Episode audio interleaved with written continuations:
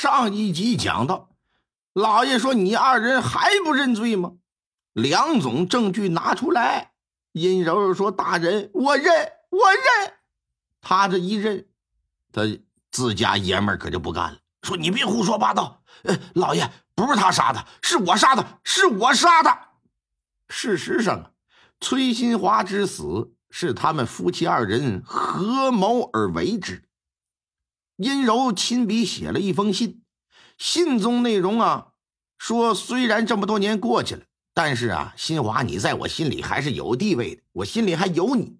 我呀想和你谈谈，见面地点呢就在观天台附近的小树林写完之后，让府中信得过的仆人去给送的信，然后呢，这夫妻二人呢回到驴山就开始着手准备，等待崔新华的到来。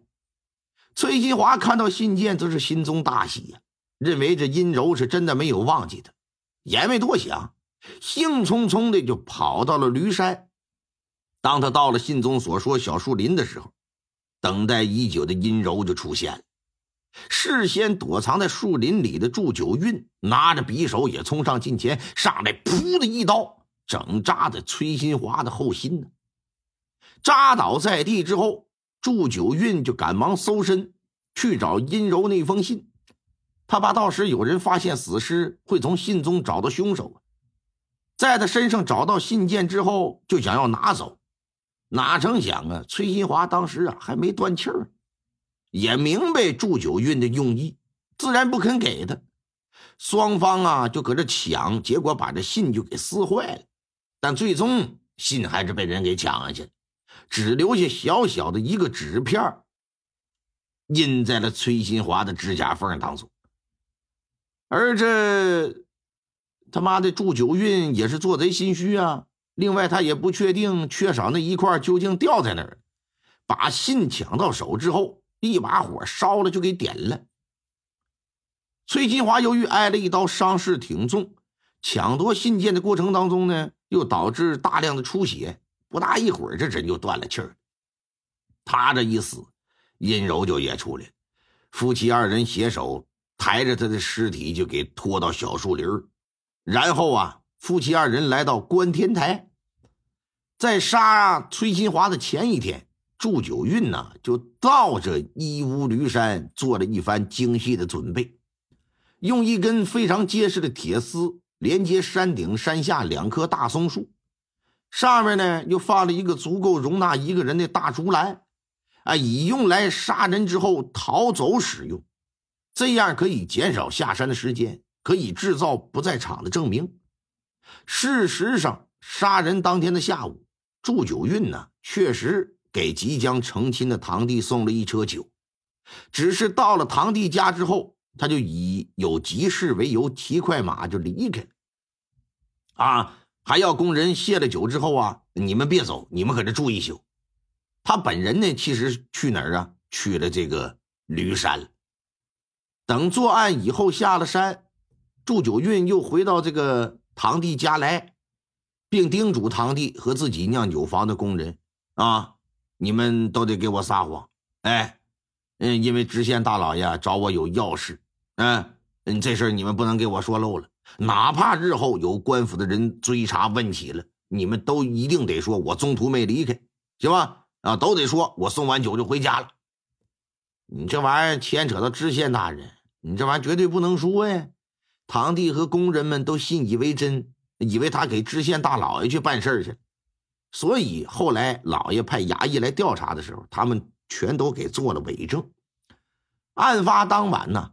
祝九运一个人又偷偷跑回驴山，把那铁丝和竹篮子都收起来了，隐藏在自家之中。然而百密他终有一疏啊，两人是怎么也没想到，指甲缝里残留的一块纸张，没想到两个衙役闲聊天就帮助县太爷破获了这桩精心策划的杀人案。老爷就问：“说那说说吧。”你们为什么要杀他呀？为啥？因为他们恨，即便是要砍我脑袋，对于杀他这事儿，我告诉你，我也不后悔。啊，我祝九运，我承认，当年我跟他抢夺女人是我的不对，可现实情况是啥呀？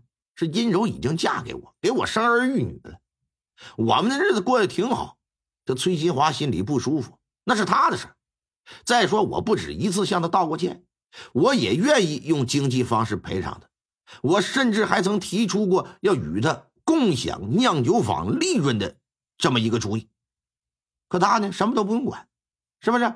只要你点点头，马上签字画押，哎，这酒坊就有你一半。你看怎么的？他拒绝啊！他不仅啊不同意，还败坏我们一家人的名声，在生意场上也是处处使坏。最重要的是，他不断骚扰我们一家人的生活，还企图趁我不在家里的时候啊，强暴我的夫人和女儿。对于这样的人，我受够了，我们一家人也受够了。只要他活一天，我们一家人就难以过上舒心的日子。所以说，他必须死。说的那是咬牙切齿。老爷听完之后，也是重重的叹了一口气儿。他不知该如何评价他们之间的恩怨情仇，但是对于他来说，这桩人命案破了，压在心底的石头啊，也就算是落了地儿了。说来呀。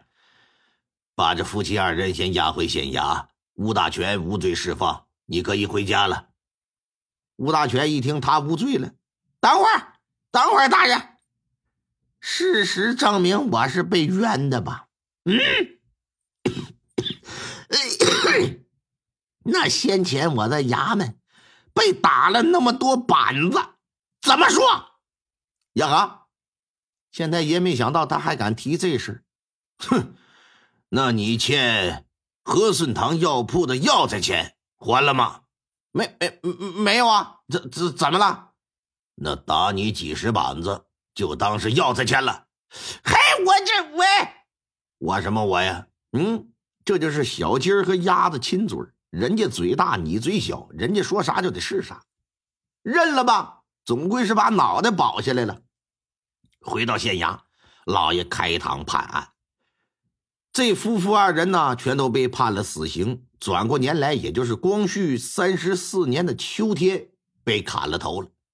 值得一提的是什么？两人也是在清朝统治下广宁县历史上最后被执行砍头的犯人。当年十一月十四日，光绪皇帝驾崩，而在三年之后，一九一二年二月十二日，宣统退位，整个大清王朝正是土崩瓦解。中国也彻底结束了帝制的统治，迈入了历史的新篇章。